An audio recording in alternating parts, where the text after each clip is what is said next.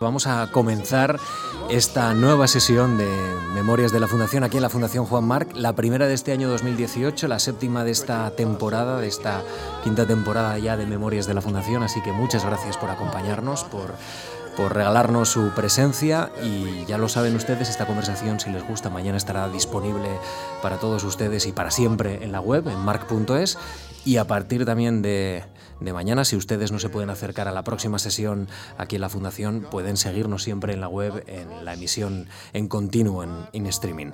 Hoy inauguramos 2018 en la Fundación en Memorias y lo hacemos con, con, una científica, con la investigadora en el CSIC, experta en numismática, Maripaz García Bellido. ¿Qué tal, Maripaz? Muy buenas. Buenos días, muy bien. Gracias de verdad por acercarse. Muchas gracias a ustedes por traerme aquí y a ustedes por la presencia. Sí, muy alentadora en esta noche tan fría en Madrid. Estamos viviendo días muy, muy fríos.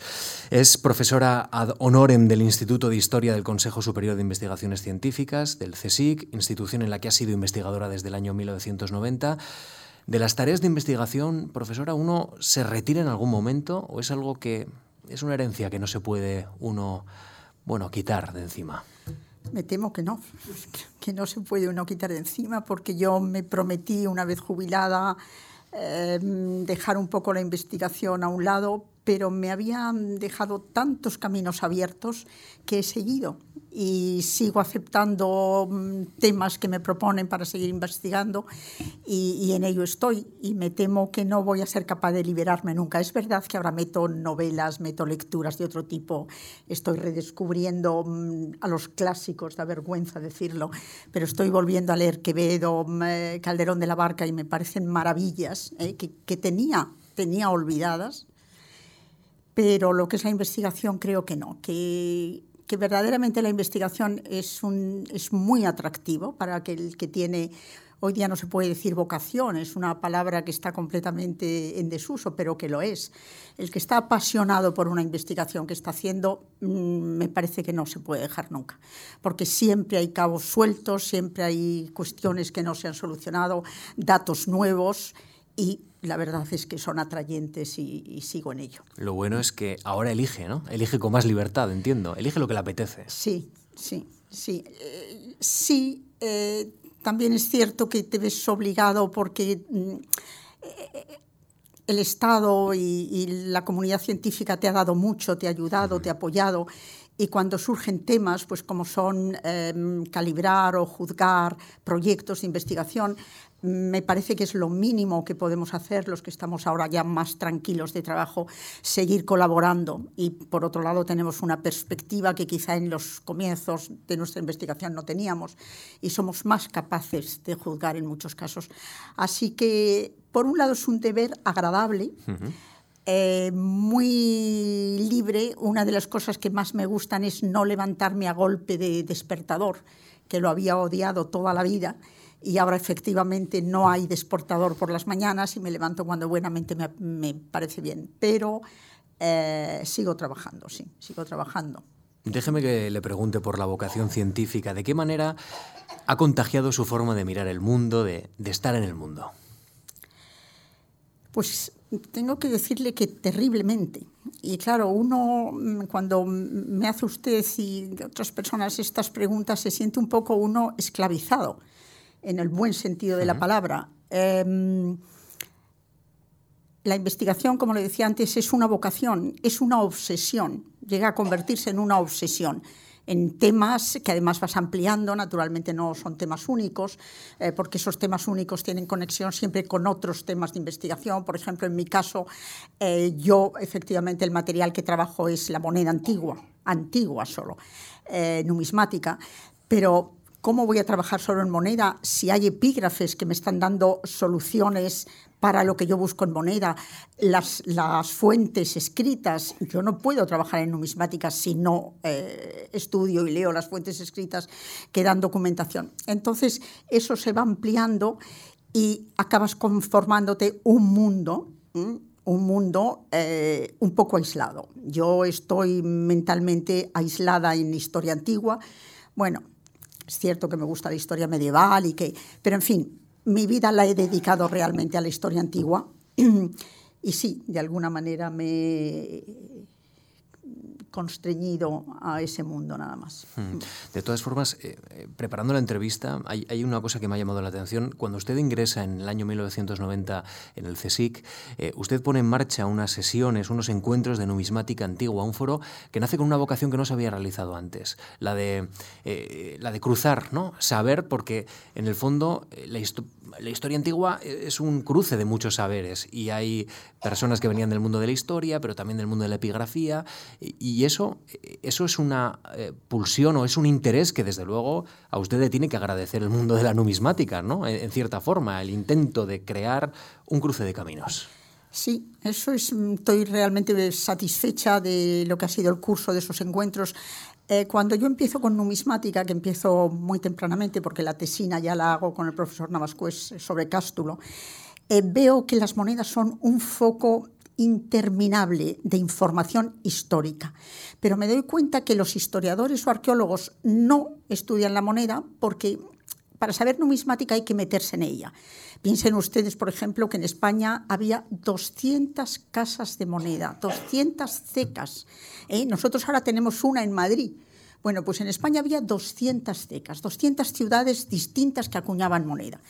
Entonces, para saber esas 200, eh, para conocer esas 200 cecas y una sucesión de las series que cada una acuña y a la vez lo que está acuñando de al lado, porque evidentemente se eh, relacionan, es complicado, hay que meterse mucho en numismática. Entonces los arqueólogos y los historiadores en muchos casos habían abandonado o marginado, digamos, lo que era el estudio numismático. Yo me doy cuenta que, que somos todos imprescindibles, que nosotros necesitamos a los que estudian textos literarios y nos dan información, historiadores, a los arqueólogos por lo que están sacando de los yacimientos y a los epigrafistas. Y entonces eh, se me ocurre organizar estos encuentros en los que eh, pedíamos las ponencias, es decir, la presentación de más peso en el Congreso, se lo pedíamos a personas que no fueran numismatas, pero sobre numismática, con lo cual les obligábamos ¿eh? a meterse en numismática un poco en sus distintos campos. Y verdaderamente creo que se despertó un interés por la numismática entre historiadores y arqueólogos que no había existido hasta entonces, lo cual es una ayuda para nosotros, porque en arqueología muchas veces antes se decía en las memorias, ha aparecido una moneda. Claro, no decían ni el estrato, ni la cronología, ni con cuál era el contexto, con qué había aparecido esa moneda, cuál era el contexto cultural en el que se había o enterrado o perdido o abandonado. Y creo que ahora somos mucho más cuidadosos y que la moneda les aporta a ellos mucha más información, porque da información enorme a la arqueología y a la historia antigua, y ellos nos aportan a nosotros también mucho más. Así que han sido, creo que fueron un, programa fructífero y, que dará mucho más juego todavía. Profesora, ¿por qué las monedas nos dan tanta información, por ejemplo, de la época de la romanización en España? ¿Qué, nos dicen? ¿Por qué son tan importantes? Eh, piense usted que en la antigüedad no había televisión. No sé si esto lo sabían o no. Pero la moneda hacía un poco ese efecto. La moneda iba pasando de mano en mano e iban leyéndola. Yo he defendido en muchos casos que estas monedas han sido cartillas de lectura escolares que en muchos casos a los niños se les ha enseñado a leer, haciéndoles leer las leyendas de lo que ponían en las monedas, que pasaba de un lado a otro. También explicaciones de datos culturales. ¿Quién es esto? Ese es Hércules. ¿Y dónde está el santuario de Hércules? Pues eso está en Gades. Pero además es que hay otro santuario que han abierto en Tarifa. Y todo eso es información. Todo eso, la moneda va... Además, eh, la moneda se acuña según un sistema de pesos.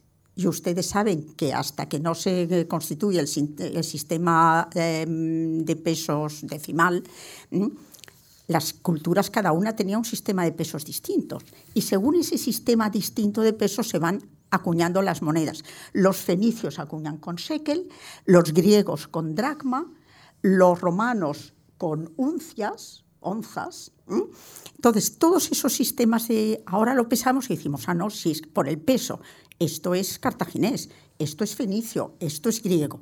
Entonces, eso nos permite cartografiar en la Hispania antigua o en todo el Mediterráneo zonas culturales.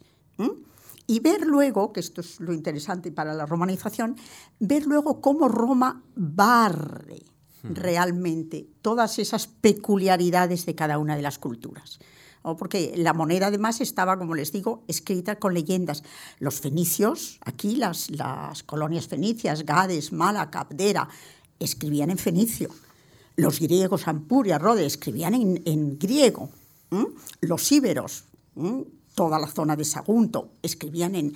Bueno, pues todo eso se va barriendo, va desapareciendo muy poco a poco, ¿eh? en 300 años, bajo los romanos. Los romanos entran, van cambiando la metrología, van cambiando el culto, ya no aparece un Hércules, sino que aparece un, digamos, Júpiter y van cambiando todo lo que es, toda lo que es la cultura y entonces iban cambiando naturalmente la escritura, la escritura y la lengua. ¿eh? Las monedas de después están escritas en alfabeto latino y en lengua latina. Pero tenemos una suerte, y no sé si me deja entrar, tenemos una suerte inmensa en que en esos momentos de tránsito culturales ha habido ciudades que han escrito en las dos lenguas. Y eso lo hemos encontrado solo en las monedas, porque desgraciadamente no hay bilingües ¿eh? en, eh, textos epigráficos. Pero las monedas que ya tenían unas unos élites gobernantes que eran romanas, empiezan a meter el latín, pero naturalmente esa ciudad era una ciudad antigua, como puede ser Sagunto, y querían seguir, la, población quería seguir leyendo su nombre, el nombre de Sagunto, en ibérico, con lo cual empiezan a acuñar monedas que son bilingües, con doble escritura y doble lengua. Bueno, pues estos datos de monedas bilingües, eh, castilo, por ejemplo, y cástulo en latín, castilo en ibérico. Esto ha sido la piedra filosofal para que Gómez Moreno descifrara el ibérico. El ibérico es una lengua criminal única en el, Mediterráneo porque es eh, silábica y alfabética a la vez, no, se da otro caso en el Mediterráneo. Y gracias a estas monedas, en que lo ponen en latín en un sitio y en ibérico en el otro, Gómez Moreno consiguió descifrar la escritura ibérica. Bueno, estamos ante una mujer que es un pozo de conocimiento, eso es, es obvio, y además ha ayudado, por ejemplo, también a conocer bien cómo era la Hispania romana, pero también cómo fue Germania. Y hay un detalle de, su trayectoria. Es Premio Nacional, por ejemplo, de la Asociación de Numismática Española y en 2015 recibió la Cruz de Oficial de la Orden del Mérito de la República Federal de Alemania en reconocimiento a sus estudios de arqueología militar en Germania y Hispania. De hecho, ha estudiado estas relaciones político-económicas ¿no? que vivieron esos territorios y que, y que están en un libro, Las legiones hispánicas en Germania, moneda y ejército. Así que no, no, solo, no solo nos explica cómo fue la, la, península ibérica, sino también cómo fueron esas relaciones de lo que puede ser el germen, y dígame si esto es una tontería, de la futura Unión Europea, dos mil años antes, pero que haya moneda española en Germania, ¿no? Eh, quiere decir que por lo menos había unas relaciones impensables, eh, por lo menos en aquel tiempo. ¿Mm? Unas relaciones mm, largas, duraderas y profundas, porque de aquí salen, déjeme calcular, son seis legiones, seis por seis, y son unos 50.000 más las tropas auxiliares, de aquí salen 50.000 hombres que han combatido en España en las guerras cántabras, bajo las órdenes de, Augusto, digamos en general, bajo otros generales, pero bajo Augusto, en época de Augusto. Y cuando Cantabria se, se conquista, cuando el noroeste se conquista, que es lo último que quedaba por conquistar en época de Augusto, y Augusto hace lo primero que hace Augusto cuando es emperador, la primera acción militar que Augusto toma ¿eh? es conquistar el noroeste. Era lo único que quedaba de Hispania por conquistar. ¿Por qué? Pues porque están las minas de oro de, las médulas, más las más del norte, y claro, necesitaban oro, y necesitaban oro para pagar ejército, porque Augusto había aumentado muchísimo el número de legiones y la cosa se complicaba, el aspecto militar, y Augusto, que este es el tema, eh, inicia lo que es la conquista de Germania. vamos, lo había iniciado César, pero en fin, Augusto es el que se propone que la conquista de, Germania después de la de Hispania es inminente. Entonces lo que hace es trasladar las legiones que teóricamente sobraban, estaban ya en un campo de paz, digamos, en Iberia, en Hispania, y las traslada al limes germánico, a la gran frontera germánica. Y, estas legiones se llevan cantidad de moneda de España. Y realmente no lo sabíamos. Yo cuando empecé a estudiar otros temas como Cástulo, por ejemplo, las libiofenicias, en los museos alemanes empezaba a encontrar monedas que decían de Asberg, de Mainz, de tal, y yo preguntaba a los directores de museos, ¿esto está comprado? No, no, esto es que apareció en el campamento y tal. Y claro, cuando esto se extendió, yo lo hice incluso en, en el Berlín Oriental, que tuve gran amistad con, con Schultz, que era el, conservador de moneda del, del Pérgamo. Y, y, es el primero que me dijo, no, no, esto proceden de excavaciones. ¿Cómo ha llegado aquí tanta moneda española?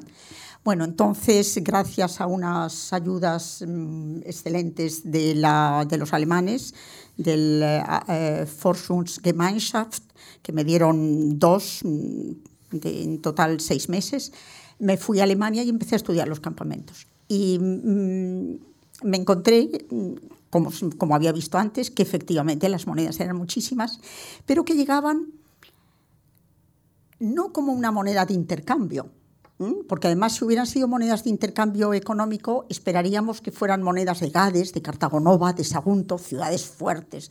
No, eran monedas que venían casi todas del Valle del Ebro, de Celsa, de Calagurris, de...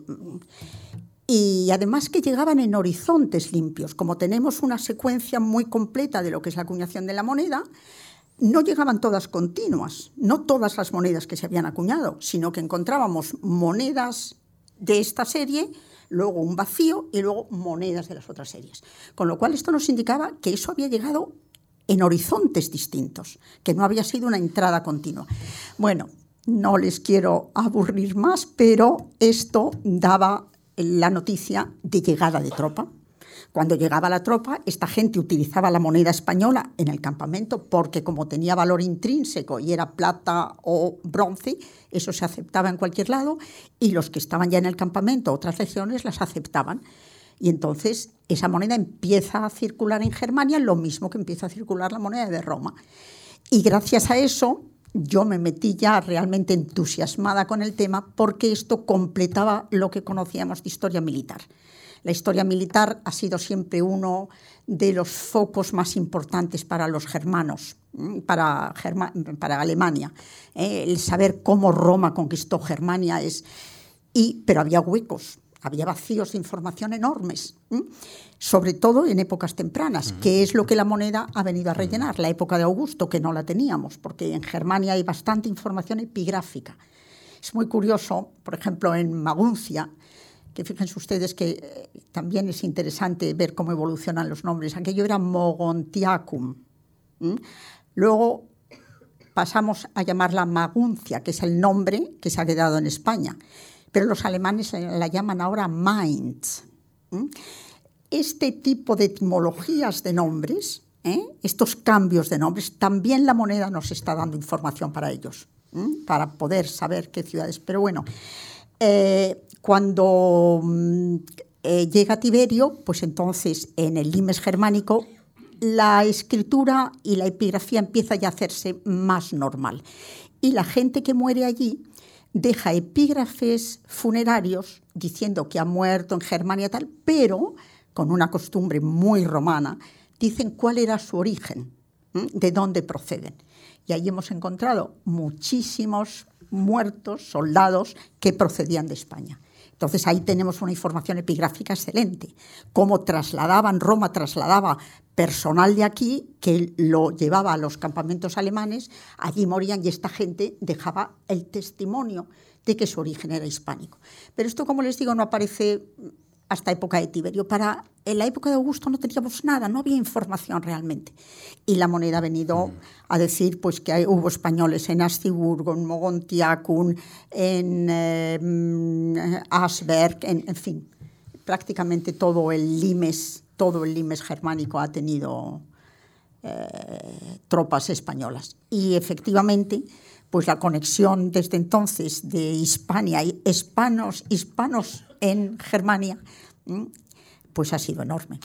En estos primeros pasos de esta conversación en la Fundación Marc, ya Maripaz García Bellido ha acuñado una moneda que nos demuestra claramente su pasión científica y, esa, obsesión, ha dicho, a la que ha dedicado toda su vida.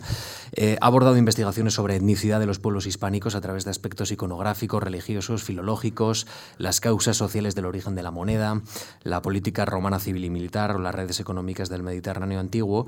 Y tiene eh, la herencia, o por lo menos eh, pertenece a un linaje de investigadores familiares que, es, increíble y que desde luego hay que ponderar y hay que comentar en esta sesión aquí en, la Fundación. ¿no? Usted tiene dos apellidos que pesan mucho y que dan detalle del ambiente cultural que vivió cuando era, cuando era pequeña, García Bellido y García de Diego. Y yo le quiero preguntar, le he escuchado decir que, esto, eh, estos dos apellidos le influyeron muchísimo para bien y para mal cómo era el ambiente cultural de su casa, cómo, cómo le influyeron de bien y de mal esos dos nombres. El ambiente cultural pues era también obsesivo, porque tanto mi padre, efectivamente, Antonio García Bellido, dedicado a la arqueología y a la historia antigua, como mi madre, que me enorgullece decirlo, fue la primera licenciada en Filología Clásica de España, porque se abrió justo cuando ella estaba en quinto de carrera, se abrió la sección del Plan Morente. El Plan Morente abrió la sección de clásicas. Y entonces mi madre, que estaba ya en cuarto, le había gustado mucho el latín y el griego, lo había estudiado durante esos cuatro años, y cuando mm, se inaugura el Plan Morente, en que se crea la sección de clásicas, se da opción a los alumnos para que se examinen el que quiera ya para licenciarse en clásicas solo. Y mi madre lo hizo. Eh, se examinó de latín y griego y mm, sacó el título y luego fue profesor ayudante de alemán y, alemán y el, de griego. Y bueno, pues el ambiente en casa mm, era exclusivamente, diríamos, cultural, científico. Eh, hubo una cosa que nos influyó a todos los hermanos, todos éramos seis y todos nos hemos dedicado en distintas ramas, claro, a la ciencia y a la investigación nos influyó mucho el ver que mi padre disfrutaba inmensamente con su trabajo. Nunca hemos visto a mi padre agobiado y escribió 30 libros y 400 artículos, y, pero nunca ha estado agobiado. Mi padre se le veía disfrutar en sus despachos, alternaba lo que era eh, dibujo, dibujaba muy bien, el dibujo arqueológico muy bien, y tocaba el piano también, y alternaba su trabajo con el piano, con el dibujo pero verdaderamente mm, fue un modelo de lo que es, insisto en, la palabra, de lo que es vocación, de lo que es disfrutar con el trabajo que se tienen. Mi madre dejó muy pronto sus estudios para dedicarse a los seis hijos ¿eh? y dedicarse a la casa, pero eh, influyó muchísimo en nuestra educación. Realmente quien llevó la educación más de cerca fue ella el latín y el griego y lo hacíamos siempre con ella, mm, con los deberes. Y luego tuvo la em, inteligencia enorme y previsión que, que, mm, que, entonces no era frecuente de obligarnos a aprender lenguas. Entonces, gracias a 18 intercambios que mi madre soportó en su casa, 18 niños que vinieron a mi casa para que nosotros fuéramos a las suyas, pues aprendimos francés, inglés y, o alemán. Y eso fue una, una verdaderamente un enfoque de, de, mi madre que lo llevó a cabo. Em, nos influyó mucho, contestando a su pregunta, mucho porque además muy pronto mi hermano el mayor, que, que es biólogo, eh, también un apasionado de su vocación, Antonio García Bellido, em, nos ayudó a la lectura de literatura. Mi padre dejaba en manos de mi hermano, yo recuerdo una vez preguntándole a mi hermano si podía leer el libro de Graziella, ¿eh? Y mi hermano, ¿cuántos años tienes? Pues yo 13. pues espera un año para leerlo. Y claro, era una cosa que ahora la piensas, eh, eh, lo recuerdas y dices, es un poco ridículo, pero mi hermano fue una ayuda enorme en nuestra educación y también un apasionado de lo que era la literatura, la música, la investigación. Fue un ambiente, mm, un ambiente único y especial que no nos costó a ninguno de los seis hermanos meternos en, un, en una profesión investigadora. Más que docente, eso lo he dicho ya más veces, más que docente. A mi padre la docencia no le gustaba mucho. Yo recuerdo que muchas veces en mayo, cuando se acababan las clases en la universidad, volvía a casa frotándose las manos. Hombre, papá, oh, por fin puedo trabajar, tres meses por delante para trabajar. Y eso lo decía cuando venía de dar una clase. Pero para él el trabajo realmente, el buen trabajo, que era una palabra además meyorativa, no como ahora vemos en televisión, que la idea del trabajo es un tema de trabajo en las escuelas, quiero decir. un niño que tiene que ir a la escuela y trabajar, qué horror, pobrecín. No, en casa eso no existió nunca. Al revés, el trabajo fue un tema de diversión, de, que influyó muchísimo en nuestra, en nuestra formación, en la de todos.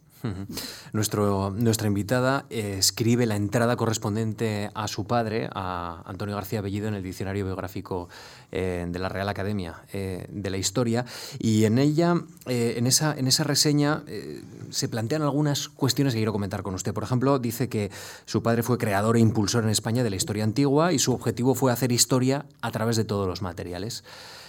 Y usted encuentra precisamente en un material que no había utilizado su padre un ámbito en el que expandirse. ¿Esto por qué lo hace usted? Maripaz. Eh, pues, ah, se, sentía en cierta forma el peso de la tradición y del maestrado de la maestría de su padre? ¿Le imponía ciertos límites que usted tenía también que romper? ¿Cómo, cómo, cómo lo vivió? Pues, pues es efectivamente un poco eso. Mi padre no quiso que nunca que ninguno de nosotros nos dedicáramos a arqueología. ¿Eh? Em, pensaba que los apellidos em, tienen mucha fuerza y que nos abriéramos camino cada uno con nuestros, nuestros propios eh, poderes. Y efectivamente, mi padre en numismática no había hecho, pero yo le había oído muchas veces decir que la numismática, la moneda, era un documento y de hecho él la utilizó, pero la utilizó eh, pues en algunos casos de manera pues un poco superficial, aunque era un dato importante. Por ejemplo, él hace un, un artículo sobre las colonias romanas en España y claro, no hay mejor testimonio gráfico que poner las, las monedas de Colonia Emérita, Tarraco, Colonia Cartago.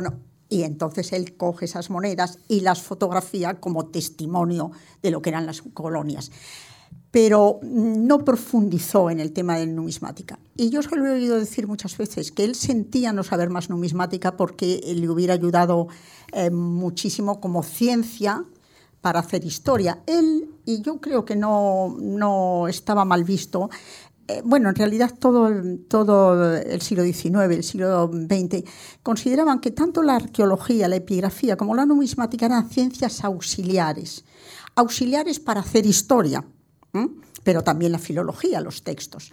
Lo que en el siglo XIX, mm, tema decimonónico, claro, es que la historia es algo que sale de toda la documentación que se, con la que se cuenta, es decir, los textos literarios, la arqueología, la epigrafía y la numismática. Y esta era la idea de mi padre, que siempre dijo que la numismática era una ciencia auxiliar importante, pero ciencia auxiliar. Eh, después, los numismatas, los epigrafistas, los arqueólogos, nos hemos revelado todos en que nos llamaran ciencias auxiliares a lo que estábamos trabajando. Creo que estúpidamente. ¿eh? En cambio, los historiadores se han quedado con aquellos que hacen solamente los textos literarios. Y es un error porque, claro, ¿qué texto literario se puede comprender cuando se habla de un ágora? Si los alumnos o el propio investigador no tiene en la mente claramente lo que ha sido las excavaciones del Ágora de Atenas, es decir, la arqueología. Son ciencias complementarias que no se puede prescindir una de ellas. Ni los textos se pueden estudiar solos, ni la arqueología se puede hacer sola, ni la numismática.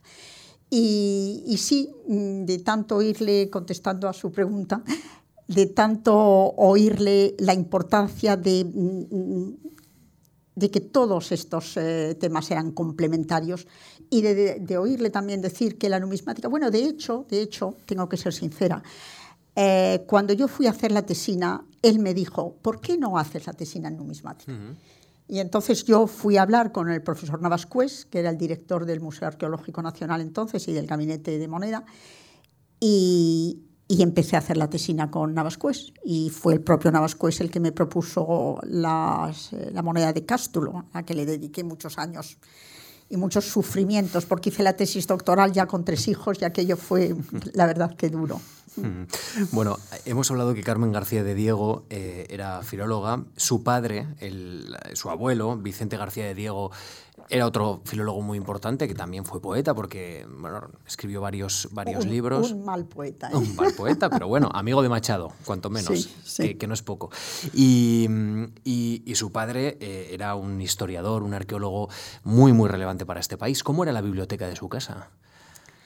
Entiendo que sería bueno, kilométrica, como mínimo. Kilométrica. Kilométrica invadió todos los ámbitos de la casa. Nuestras habitaciones particulares, el gabinete, cuando mm, se fueron a aquella casa eh, espléndida de los profesores de universidad en la Plaza de la Moncloa, eran unas casas maravillosas. Mi padre le regaló a mi madre el que tuviera un gabinete y le dijo, no, este gabinete, esto es para ti, tú aquí haces. Bueno, ese gabinete al cabo de tres años era el tercer despacho de mi padre, lleno de libros hasta arriba, con mesas, con... Y, y sí, tenía una biblioteca además. Entonces, las instituciones regalaban las publicaciones a los catedráticos.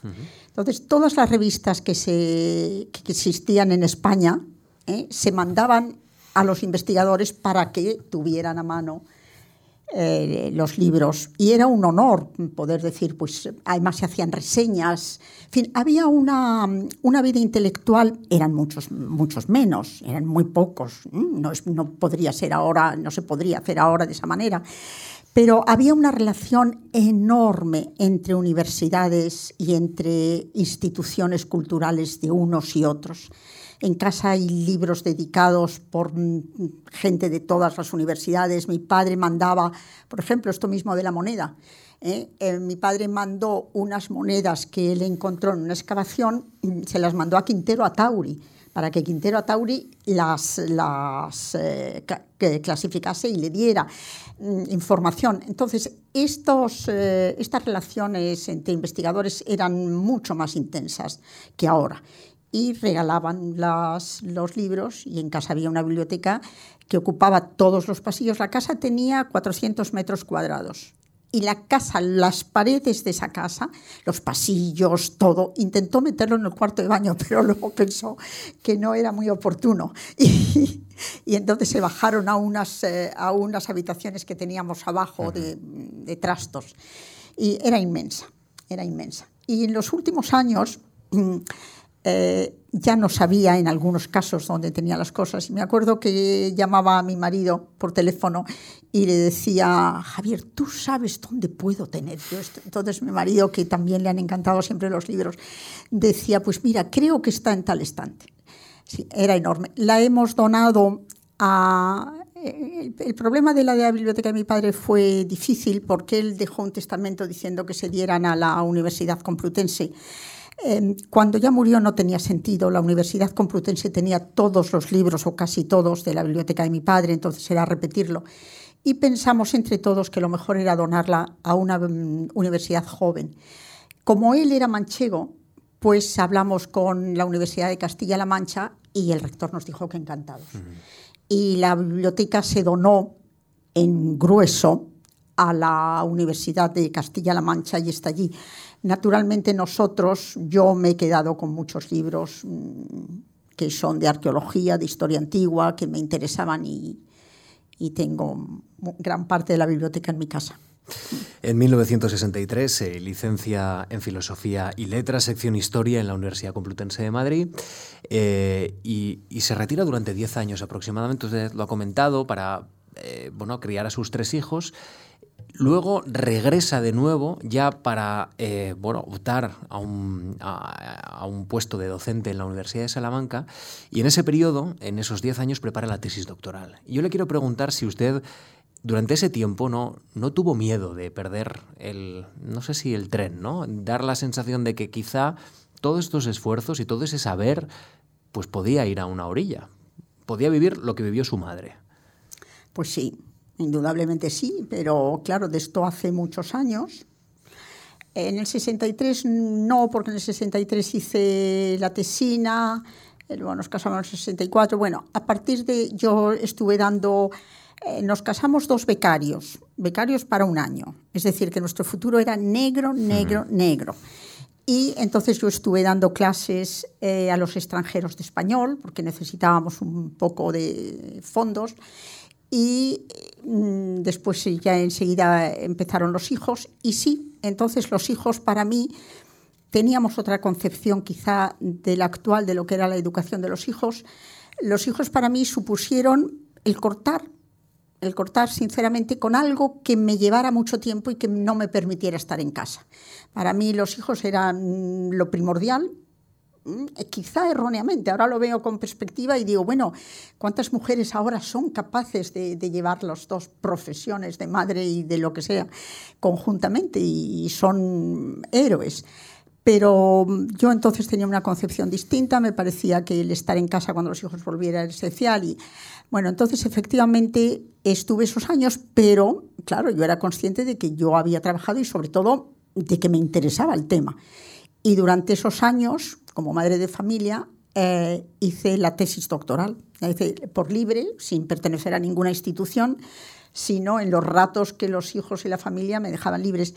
Y esto Mm, creo, ahora que hay tanto feminismo, que es un tema a rescatar de la generación de mi madre y de nuestra generación también, de la mía, porque ha habido muchos casos similares de muchas mujeres que junto al cuidado de los hijos y al cuidado de la familia y, mm, hicieron, siguieron una profesión. Pero como usted me preguntaba, pues sí, yo tuve miedo efectivamente, pero... Le daba serenidad y ánimo, leído el hacer la tesis en unas condiciones tan duras y con ese horizonte tan incierto.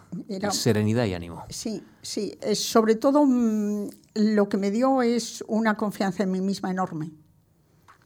Enorme. Pensar que, porque luego además, uno de los años, el último quizá, sí, eh, mi marido le dieron una beca Humboldt y nos fuimos todos, con niños y todos, a Alemania. Y allí yo aproveché a terminar la tesis, trabajé mucho en el Instituto de Arqueología de Tübingen. Em, allí encontré respaldo de los profesores alemanes diciéndome que qué interesante era lo que estaba haciendo y, y, efectivamente fui pensando en que, bueno, que aunque hubiera pasado tiempo, mm, yo tenía mi tesis eh, entre las manos y que podía concursar como cualquier otro doctor a, a un puesto de trabajo. Y cuando volvimos a Salamanca, terminé la tesis, de hecho, hice un viaje para la presentación de la lectura de la tesis, dejando aparte de la familia en Alemania. Me vine a Salamanca, leí la tesis y volví a Salamanca.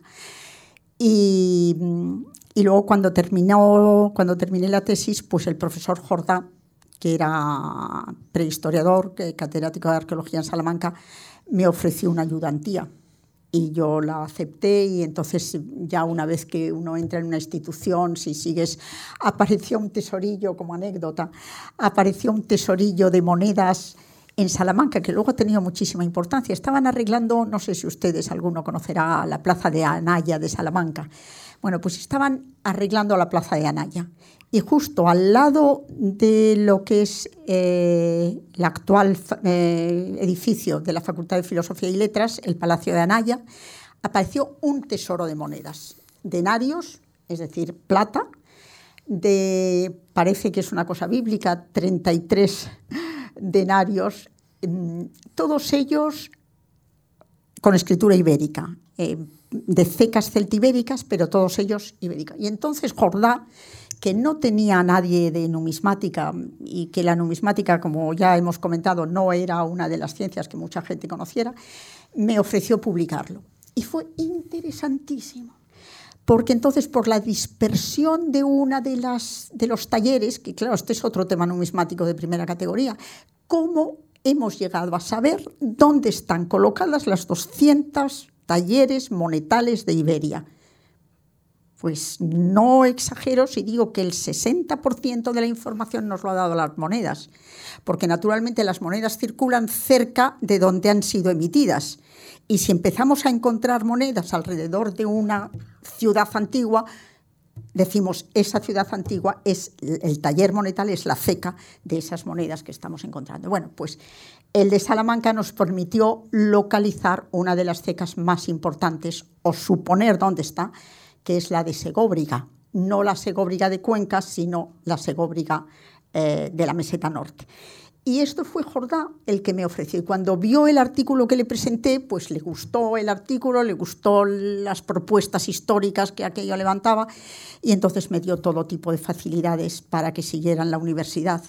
Los hijos ya entonces eran mayores, la pequeña tenía nueve años, ocho años, y ya pues seguí he, dicho y me gusta repetirlo, eh, no he encontrado en las, instituciones en las que he estado, mm, la Complutense, la Universidad de Salamanca y luego el Consejo, más que ayudas, mm, comprensión y, y, sentimientos favorables a lo que ha sido mi trabajo. No me he encontrado jamás em, tratada de una manera distinta de lo que han sido el trato a mis compañeros aunque no voy a entrar en ello, inevitablemente las circunstancias de una mujer trabajadora y un hombre trabajador entonces eran distintas.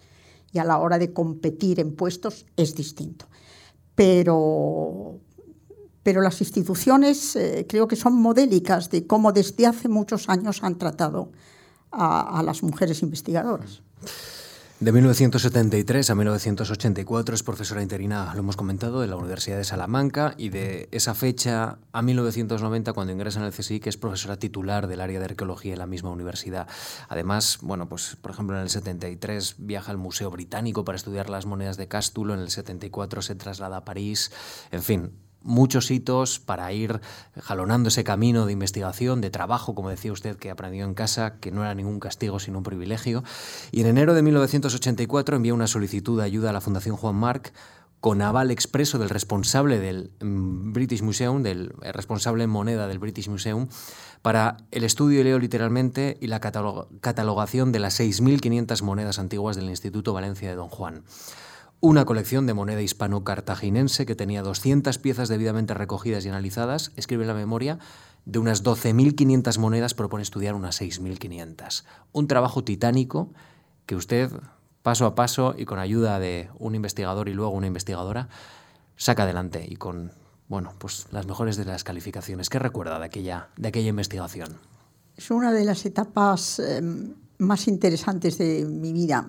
Primero fue el primer empujón eh, con un dinero propio eh, para un trabajo, eh, el que me proporcionó la, Fundación Juan Marc. Entonces no había proyectos de I, de I D, que son los que tenemos ahora, que son los proyectos de lo que fue antes el Ministerio de Educación y Ciencia. Después he tenido cuatro o cinco, ya no recuerdo, proyectos de I D. Pero entonces esto no existía. Cuando yo empecé a estudiar de nuevo los, primeros temas numismáticos, pues acudí a una de las instituciones que era más conocida por su colección numismática, por la espléndida colección numismática que tenía, que era el Instituto Valencia Don Juan. Yo en Madrid acudí para allá para mi tesina y al Museo Arqueológico Nacional y al Instituto Valencia Don Juan. Eh, la colección del Museo Arqueológico es mucho mayor que la del Instituto, pero como es un centro estatal, no puede cambiar. Es decir, la pieza que entra en un museo se queda en ese museo y no se puede vender ni intercambiar. Mientras que el Instituto Valencia Don Juan, que era semi-privado, sí puede cambiarlas. Entonces tiene una colección menor, pero una colección perfectamente y espléndidamente seleccionada. No les voy a hablar del instituto, de lo que es el Instituto Valencia Don Juan, porque nos llevaría mucho tiempo, pero sí decirles que tuvo dos eh, directores excepcionales. Y esto merece un comentario aparte, es decir, lo importantísimo que, son los individuos. Hablamos de, los, eh, de los estados, de las instituciones. Los individuos son capitales dentro de las instituciones. Bien, pues estos dos personajes fueron Antonio Vives, que hizo eh, la gran recopilación de toda la moneda hispánica, es el que puso orden en estas 200 cecas que tanto les he mencionado, con distintas lenguas, distintos mm, patrones metrológicos, distintas imágenes, puso orden en lo que él llamó la moneda hispánica, y Gómez Moreno es el segundo director. Gómez Moreno eh, les, a ustedes naturalmente mm, conocerán el nombre, era un genio, sencillamente un genio, porque hizo el mozárabe, hizo mm, eh, arte gótico, hizo, y, como ya les he dicho también, descifró el ibérico. ¿eh? Mm, una lengua en la que se habían em, enfrentado y habían fracasado los mejores lingüistas alemanes. No habían sido capaces de descifrarla. Bueno, pues Gómez Moreno descifró esto y lo descifró en gran parte con la colección de monedas del Instituto Valencia Don Juan. Él compraba, ¿eh? porque mm, don Guillermo de Osma, que era el duque de Valencia Don Juan, mm, favorecía todo lo que eran estas compras. Él compraba moneda, cambiaba, veía, em, ya le conocían los otros coleccionistas como Sánchez de la Cotera mm, y eh, el gran Cervera, y seleccionaba las monedas. Y con esas monedas y con esos epígrafes y con esas imágenes es con lo que descifró el eh, ibérico. Pero además creó una colección excepcional, porque era lo mejor de lo mejor en todos sentidos. Cuando yo conocí esa colección, pues vi que sí, que Gómez Moreno ilustraba alguna de esas monedas, que Vives ilustraba alguna de esas monedas, pero que ahí había un foco inmenso, un fondo sin fin de monedas que había que ilustrar.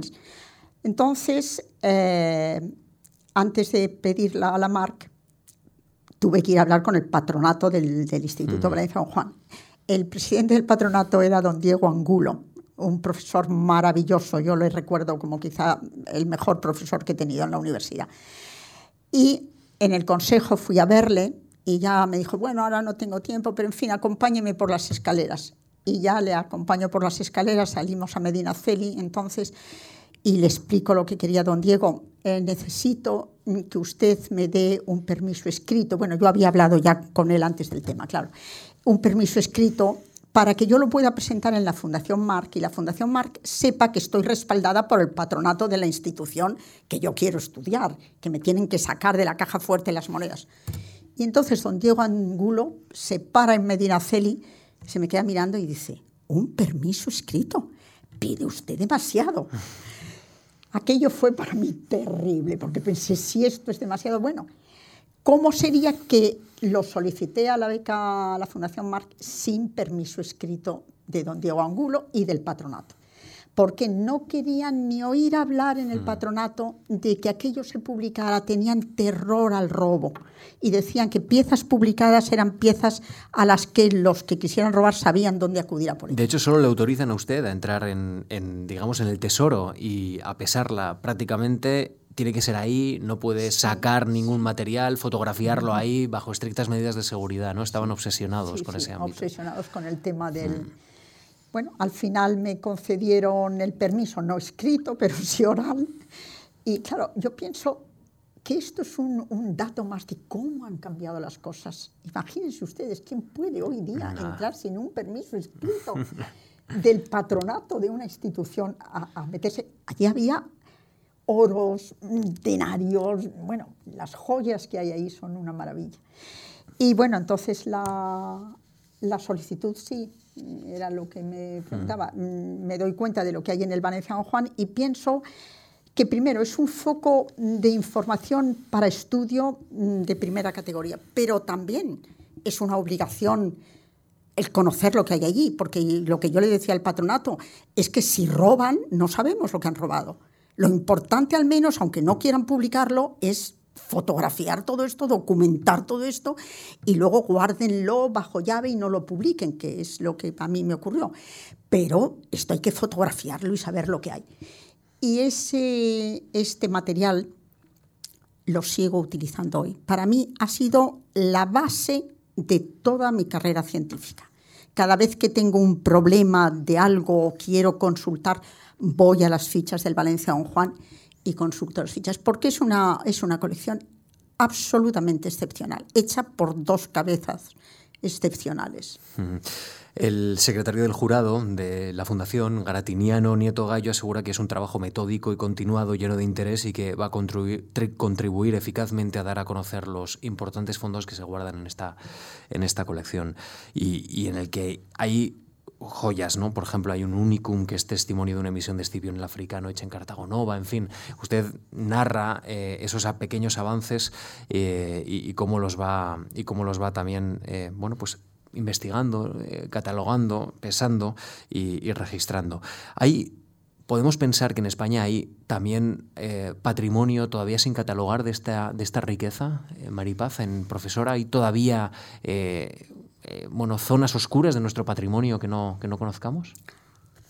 Hay todavía, no en instituciones tan importantes como esta, pero hay patrimonio, sí. Eh, bueno, no quiero dar nombres, pero sí, sí, sí, sí. sí. Y, y no se dejan. Es difícil decirlo, en casos no se dejan. Eh, ahora tengo que decir mm, muy gustosamente que los museos mm, se han abierto y que los directores de museos son conscientes de que lo que hay en un museo no es propiedad privada. ¿eh? Pero hemos pasado unos años en que luchar con los directores de museos era terrible, terrible, terrible, porque mm, no lo sé, pero en muchos casos casi, casi se consideraba que, que lo que entra en un museo pues, pues es para manejo solamente de conservadores y directores que mm. están ahí, no lo sé, no, no, Ahora las cosas han cambiado al revés. Los directores del museo están encantados de que alguien venga y les eh, clasifique o les diga, no, pues lo que tienes. Yo recuerdo ahora muy recientemente en Sevilla había una pieza cerámica teóricamente virriosa que era una, una terracota eh, y escribí al Museo de Sevilla pidiendo que si me podían dar permiso y fotografía y información sobre de dónde procedía tal y lo recibí a los 15 días. Mm, eh, hoy día las cosas han cambiado completamente, la mentalidad, pero de todas maneras piense que los museos españoles son muy ricos en material y todavía quedan, sí, sí, todavía quedan fondos sin catalogar y sin estudiar. Desde 1992 es miembro correspondiente de la American Numismatic Society eh, y del Instituto Alemán de Arqueología en Berlín. Ha desarrollado estancias en Cambridge, en Oxford, en Nueva York, en Berlín, en Bonn, en Stuttgart, en el Departamento de Clásico de, la Universidad de Harvard. ¿Cómo están los estudios de numismática eh, en España comparado con el extranjero? Tengo aquí a una autoridad y se lo quiero preguntar. Tengo esta curiosidad. Pues eh,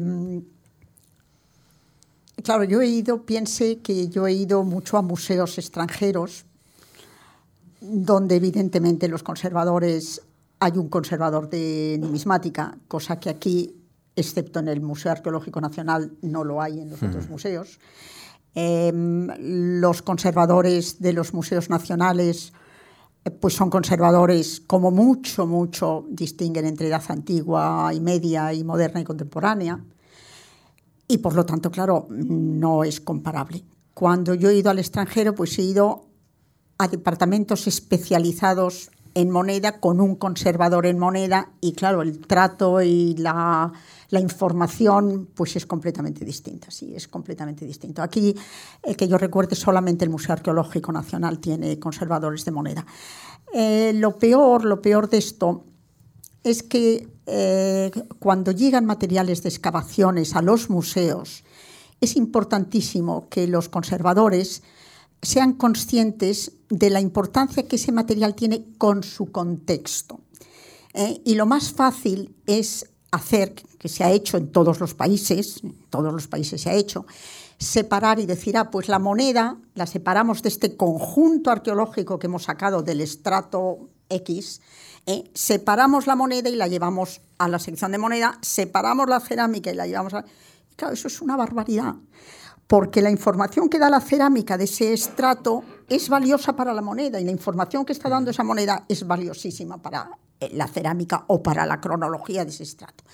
Y en muchos casos hoy nos encontramos cuando vas a buscar, mm, por favor, quisiera las, eh, ver las monedas halladas en, no voy a decir nombres, en tal yacimiento. ¿Y con qué apareció? Ah, no lo sé. Pero no tenéis, no habéis cruzado la información. No, está... no, no, la cerámica está ahí. La... Y claro, eso es catastrófico, eso es absolutamente catastrófico. La arqueología es como, imagínense, la, la arqueología es como quien lee un libro y dice, la arqueología maltratada. Arranco esta hoja y leo solamente las pares y dejo libres las impares. el, libro tiene todo el contenido, está en ese libro, en ese conjunto de hojas. Pues todo el contenido arqueológico está en el conjunto de los materiales. No se pueden separar. ¿Eh? porque eso es la vida, de, es como si hoy entraran en la cocina y dijeran, vamos a estudiar la cocina del siglo XX en Madrid. Y dijeran, no, este cacharro no me gusta, esto no lo estudio. Si se quiere tener un contexto de, un conjunto, hay que conservar y estudiar el conjunto a la vez. Bueno, pues esto, mm, que no tiene tampoco mucho valor como para que les hable de ello, esto mm, todavía ocurre. Todavía ocurre porque además ahora la arqueología se ha dejado muchas veces en manos de sociedades privadas porque el Estado no podía con ello. Cuando hay obras y hay arqueología de emergencia, pues hay unas sociedades privadas de arqueólogos a los que se les paga por la obra y estos presentan unas memorias. Pero claro, eh, yo me quejaba cuando estudié Cástulo de que las memorias de Quintero Atauri decían moneda de Cástulo y ahora las memorias actuales ponen moneda romana. Y claro, sí que sí, sí. Yo además, bueno, me, alegra poderlo decir, sí, creo que, que tendríamos que tener muchísimo más cuidado con los materiales que entran en los museos y con las excavaciones, indudablemente. Bueno, pues ahí hay una tarea para los futuros investigadores, los que se están formando ahora, ¿no? Los que usted... pero no hay dinero. A ver si cambia la sensibilidad. Bueno, profesora García Bellido, sabe que su abuelo, Vicente García de Diego, eh, tituló su último libro de poemas con casi 100 años, El hombre, cosas que olvidó el olvido. Usted se ha dedicado prácticamente a lo contrario, a rescatar del olvido lo que olvidó el olvido. Así que ha sido un placer eh, conversar con usted y conocer algo de, un ámbito científico que yo, eh, le prometo, no tenía ni idea pero que me ha parecido muy sugerente y un ámbito muy interesante. Así que gracias de verdad por haber compartido su experiencia, su vida y su trayectoria con nosotros y por haber estrenado con nosotros 2018. Muchísimas gracias a ustedes, a usted, a la Fundación y a ustedes que están en la sala. Muchas gracias. Gracias.